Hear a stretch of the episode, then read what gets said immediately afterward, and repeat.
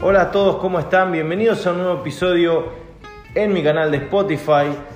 en mi podcast. Mi nombre es Sebastián Moraglio y como ya muchos de ustedes sabrán, me dedico al entrenamiento.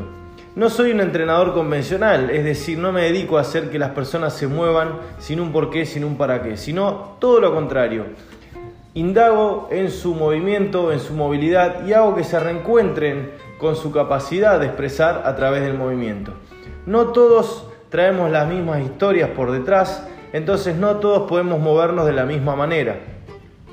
La persona que sufrió bullying en su infancia no se va a poder mover de la misma manera que aquella que tuvo éxito en todos los deportes que quiso realizar. Por ende, a lo largo del tiempo en lo que transcurre la vida de una persona, a veces estas tienen que alejarse de lo que es el deporte, de lo que es el movimiento, y poco a poco van perdiendo esa capacidad de expresarse a través de él.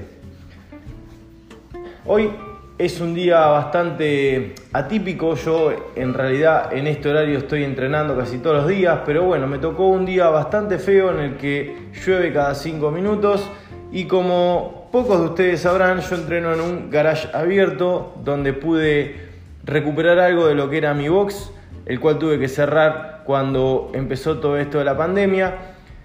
Y en él es que transcurre el 100% de mi entrenamiento.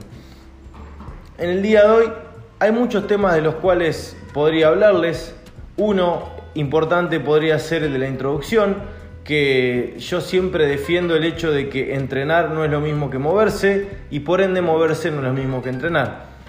Entrenar es Adoptar movimientos de una disciplina, practicarlos y practicarlos repitiéndolos para generar una adaptación específica. El movimiento, en cambio,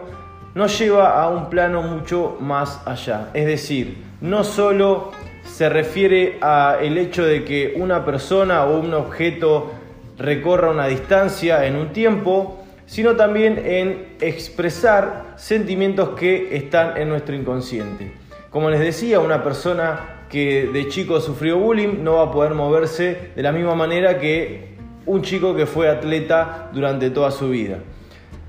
Las personas que sufrieron bullying generalmente tienen movimientos que son medios retraídos, que no expresan más que un cuidado para sí mismos. En cambio, la persona que realizó muchos deportes es un poco más exacerbado la manera o a la, hora de, de, expresarse, demuestra más cosas, es más abierto a lo que el resto de las personas ve, etc. Por ende, tenemos una movilidad que es un poco más amplia que en el ejemplo anterior.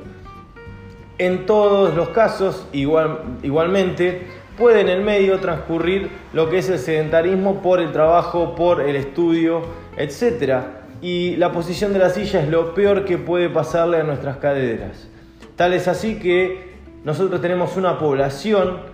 joven, porque hoy 35 40 años es una población joven, la cual tiene muchísimos problemas en la cadera, muchísimos problemas en la rodilla, y el principal problema es que no pueden transferir la fuerza que sus pies generan a lo que es su parte superior. Por ende, tenemos un desfasaje en la comunicación entre tren inferior y superior y empieza a haber ciertas adaptaciones que el cuerpo comienza a hacer para poder seguir moviéndose y esas adaptaciones a largo plazo o a corto plazo también dependiendo la historia de cada uno nos llevan a desarrollar distintas patologías que tienen que ver con el movimiento, como son los dolores lumbar, eh, los desvíos eh, de lo que es la espalda, problemas en la cadera, problemas en la rodilla, desequilibrio en, todo lo que es la motricidad, etc. Por ende es muy importante a la hora de entrenar a una persona, y se lo digo a ustedes, coaches, hacer una evaluación, indagar y ver cómo es que viene esta persona, presentándole una serie de ejercicios simples que hagan que se muevan de distintas maneras, eh, un unos ejercicios pueden ser eh, de coordinación, otros de equilibrio, otros explosivos, otros de fuerza máxima o submáxima. Obviamente si viene una persona que hace 10 años que no hace nada, no lo vamos a poner a levantar una carga pesada, pero sí le podemos hacer hacer 5 o 6 repeticiones con un peso mínimo para ver cómo reacciona su cuerpo. De esa manera vamos a ver si, por ejemplo, sus rotadores de cadera trabajan de una manera óptima o no, si tiene algún problema en los aductores, en los pies, si tiene pie plano, si no tiene pie plano, y un montón de cuestiones que cada uno sabrá cómo evaluar. Una vez que tengan esa evaluación, lo primero que deberían hacer es empezar a trabajar todo lo que es esa capacidad de movimiento, construir una base sólida, hacerlo descubrir un montón de, de tipos de movimiento en diversas situaciones, casi como si estuviese entrenando o haciendo jugar a un chico de muy corta edad. Y una vez que las personas tengan una motricidad que les permita una solidez,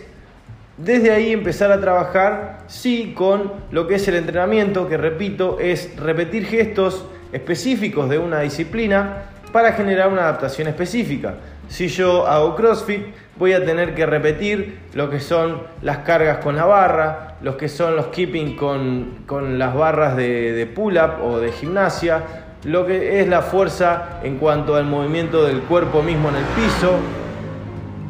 etc. Entonces, no podemos saltarnos ese escalón que es tan importante porque lo único que vamos a lograr es que la persona empiece a generar adaptaciones con las pocas herramientas que su cuerpo tiene para poder moverse, para poder coordinar, para poder generar fuerza. Y a la larga vamos a tener una persona que puede empezar a tener problemas en lo que son los hombros, las rodillas, la cadera, la espalda. Y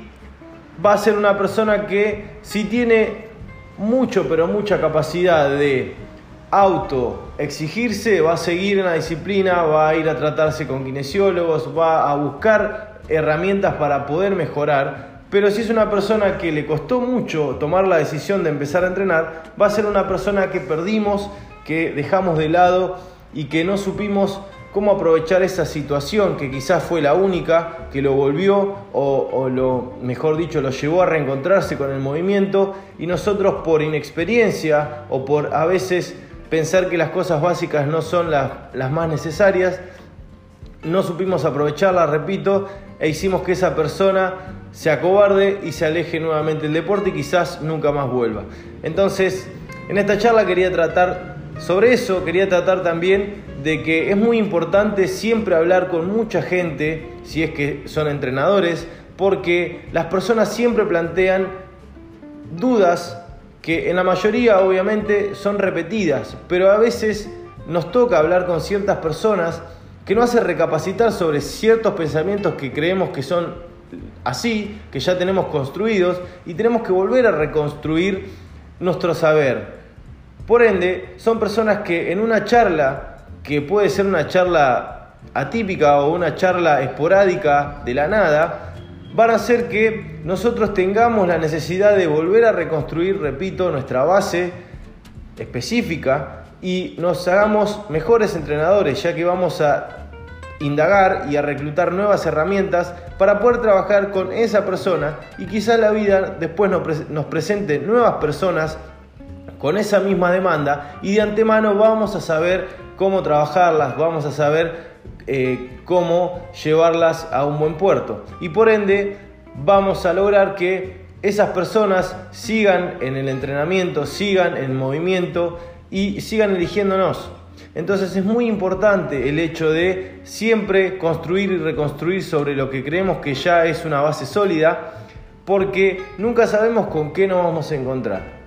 En mi caso me ha tocado trabajar con gente joven, gente que le decía hace esto y lo hacía, hace lo otro y lo hacía, y gente que no podía coordinar ni siquiera hacer una flexión de brazo, y tuve que indagar sobre su movimiento para poder conducirlo poco a poco a que encuentre las herramientas para poder generar esa adaptación. Y les aseguro que es mucho más sencillo tomarse ese trabajo que al principio parece más tedioso, pero que luego cuando nosotros les vayamos presentando nuevas y nuevas y nuevas situaciones a estas personas, vamos a lograr que se adapten mucho más rápido, que como se dice vulgarmente, casen cómo es el ejercicio mucho más rápido y vamos a hacer que esa persona, aparte, encuentre el éxito en cada movimiento que realiza sin frustrarse y por ende vamos a hacer que día a día quiera seguir trabajando un poco más. Bueno, los dejo. Espero que les haya gustado esta pequeña charla del día de hoy. Voy a alimentarme, voy a descansar un rato y voy a indagar sobre algunos temas. Y me río porque sé que se me viene un nuevo WOD de competencia, ya que estoy realizando el, el clasificatorio a Southfit 2021. Y nada, eso. Seguramente en mi canal de YouTube también les deje en estos días un resumen de cómo me fue en los WODs, de qué es lo que creí que podía llegar a ser y qué es o, o qué fue con lo que me encontré. Saludos, nos vemos pronto, mejor dicho, nos escuchamos. Espero que les guste la charla, si es así, compártanla. Siempre se va a agradecer eso. Nos vemos.